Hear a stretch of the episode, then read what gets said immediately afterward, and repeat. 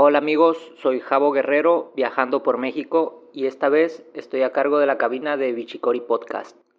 Llegamos a Mazatlán el día 27 de abril y estaremos reportando sobre lo encontrado en la ciudad. ¿Qué onda gente? Bienvenidos a Bichicori Podcast. El podcast donde somos curiosos de todo, pero no somos expertos en nada. Así que, si tienes algo interesante que decir, aquí te queremos escuchar. Sube el volumen, deja tu celular y continúa con lo que estabas haciendo. Soy Jorge Huerta, el transgenauta. Comenzamos.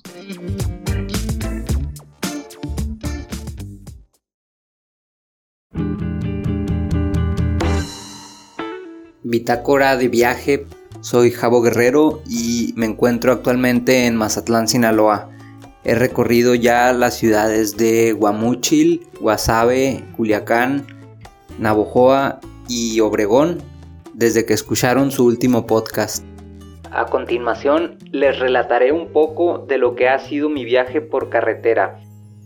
Quisiera agradecer el apoyo brindado por mis amigas, tanto Laura como Diana Sofía, que me han acompañado en este viaje Laura amablemente nos recibió a Daniel Said y a mí em, cuando llegamos de Hermosillo.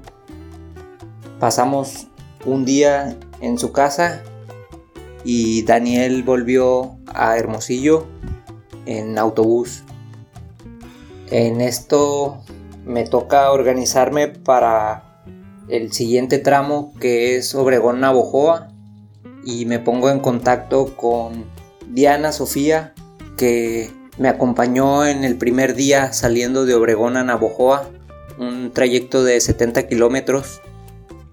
Una ciclista que conocí tiempo atrás en, en otro viaje y platicamos sobre la posibilidad de rodar en carretera, al menos en el tramo en el que el acotamiento es favorable para cualquier hora.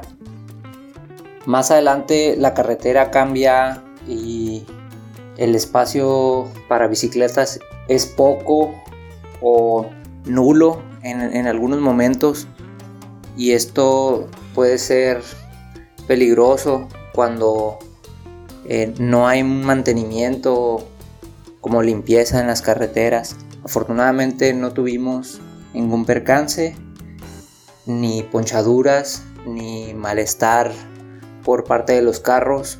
Un día lunes es, es un buen día para viajar, creo, y suficiente para planear el día 2. Diana Sofía es residente de Navojoa, pero actualmente estudia en la licenciatura de acondicionamiento físico y deporte en la ciudad de Hermosillo. De Navojoa, el siguiente punto de descanso estaba en Mochis. Y para salir con 160 kilómetros de carretera tenía que hacer un descanso o dos. Y eso implicaba pasar una noche. Llegamos con la bicicleta hasta mm, Estación San Luis eh, pasé la noche en, un, en una estación de servicios, en una gasolinera, y en la madrugada empezando em, aproveché para desayunar en el Oxxo y continué con la carretera hasta llegar a Mochis.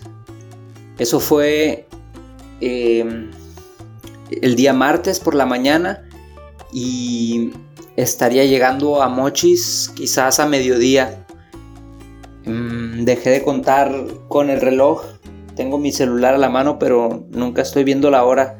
Solamente me fijo si es posible hacer una sombra y aprovechar el tiempo para reponer fuerzas y comer algo. El día en Mochis fue un poco atrabancado, no encontré mucho por hacer en la ciudad, realmente no tenía tanto interés por quedarme y esa misma tarde salí rumbo a Guasave. Pasé la noche en Guasave y la mañana, incluso parte del día, conocí un, parque eh, que está muy cerca del centro y aprovechando que mm, tenía todavía 60 kilómetros por, por, llegar hasta Guamuchil, pues evitar un poco de sol. En, recuerdo bien que el, sol en el horizonte salía hacia donde tenía que avanzar en la carretera y eso implicaba llevar el sol en la cara todo el, todo el día. Eh, preferí salir un poco más tarde, ya con el sol cerca de las 10 de la mañana y llegué una, dos de la tarde a Guamuchil. Ahí me, quedé un tiempo en la plaza principal y busqué un poco de comida y pasé la tarde en, una casa eh, que me prestaron para dormir. Ahí no pasé mucho tiempo tampoco porque tenía que llegar a la siguiente estación que sería Culiacán y me quedaban 140 kilómetros por, por recorrer. Entonces eso implicaba levantarse temprano, aproximadamente 6 de la mañana, y avanzar.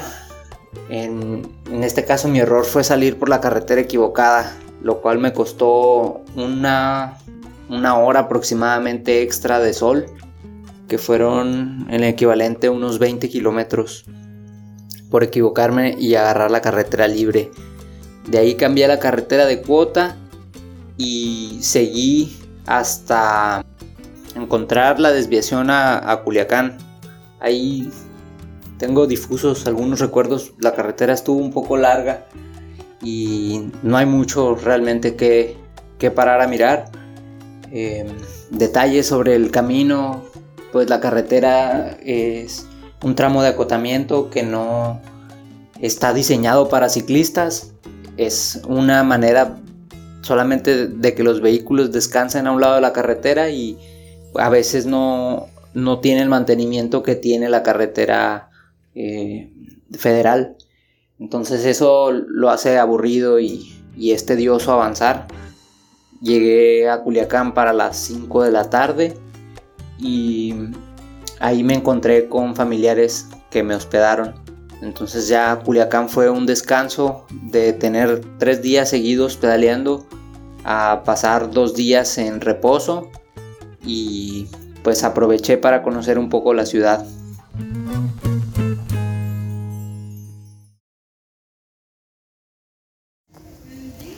Reporte de viaje desde el Parque Jardín Botánico de Culiacán.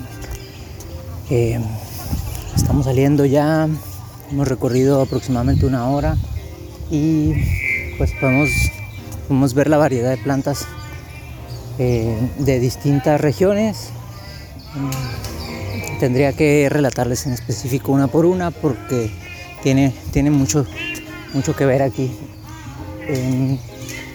Estoy pasando cerca de un grupo de música y hay también eh, sesiones de fotografía, se cobra una, una cuota el parque está dividido por secciones temáticas de diferentes regiones, ya lo había mencionado. También tiene unas obras de arte que son bebederos, aunque no me terminan de convencer. Eh, les dejo unas imágenes también para que vean eh, la propuesta, el, el autor. Y pues ya, ya, hay poca gente actualmente.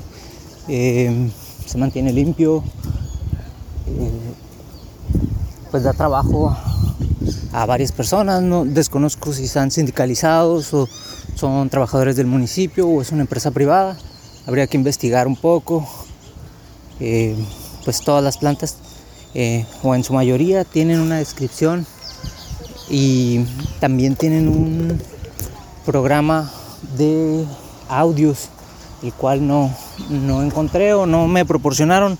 No sé si venía en el ticket. Eso queda para, investigar. Eh, aquí estoy viendo que viene las categorías de servicios, colecciones botánicas, arte contemporáneo y el mapa del jardín botánico. Eh, tiene corredores con nombres para indicar eh, los espacios y alrededor del parque hay otra zona eh, que es de, libre acceso que cuenta como parque ecológico de aquí mismo, de Culiacán. Em, la entrada al parque son 20 pesos para adultos, 10 pesos para adultos mayores o niños y para estudiantes 10 pesos también. Imagino presentando la credencial. Mm, les leo, el Jardín Botánico de Culiacán fue fundado en 1986 y a partir de una colección de plantas donadas por Carlos Murillo de Prec, eh, un ingeniero civil y arquitecto, paisajista y entusiasta botánico, hizo de este lugar de los más importantes jardines botánicos de México, donde se realizan numerosas acciones de investigación para la conservación de la biodiversidad. Este espacio público, propiedad del Estado de Sinaloa, es administrado por Sociedad Botánica y, Zoológica de Sinaloa, una institución de asistencia privada sin fines de lucro que promueve la conservación de la flora y la fauna a través de la investigación científica y el manejo sustentable de los recursos naturales y de la educación ambiental, impulsando la creación de espacios que inspiran una relación armónica entre comunidad y naturaleza. En una superficie de 10 hectáreas se exhiben más de 1.600 especies de plantas de diversas regiones del planeta, organizadas en 17 colecciones botánicas donde destaca el Palmetum y la mayor colección de palmas en México, integrada por numerosas especies nativas y exóticas. Igualmente, se reafirma el compromiso con la conservación de nuestra riqueza florística en las colecciones de Norte de México y Desierto, otras colecciones relevantes son el bosque tropical lluvioso, la vegetación acuática, el bosque de alimentos y los jardines del el jardín de los sentidos, además de las colecciones botánicas específicas como bambúes, ficus y cícadas. La conservación y el mantenimiento de estas colecciones botánicas están fundamentados en acciones científicas y técnicas basadas en la sustentabilidad y la responsabilidad ambiental y social. El Jardín Botánico Culiacán comparte objetivos comunes con otros jardines botánicos alrededor del mundo, impulsando estrategias globales e implementando acciones locales para detener la desaparición de nuestra enorme diversidad de plantas. Esta visión constituye el marco de un innovador programa de educación ambiental que cuenta con un fuerte vínculo con la comunidad para reafirmar la tarea fundamental del jardín, proteger los recursos naturales vitales para nuestra supervivencia conservando especies para el futuro.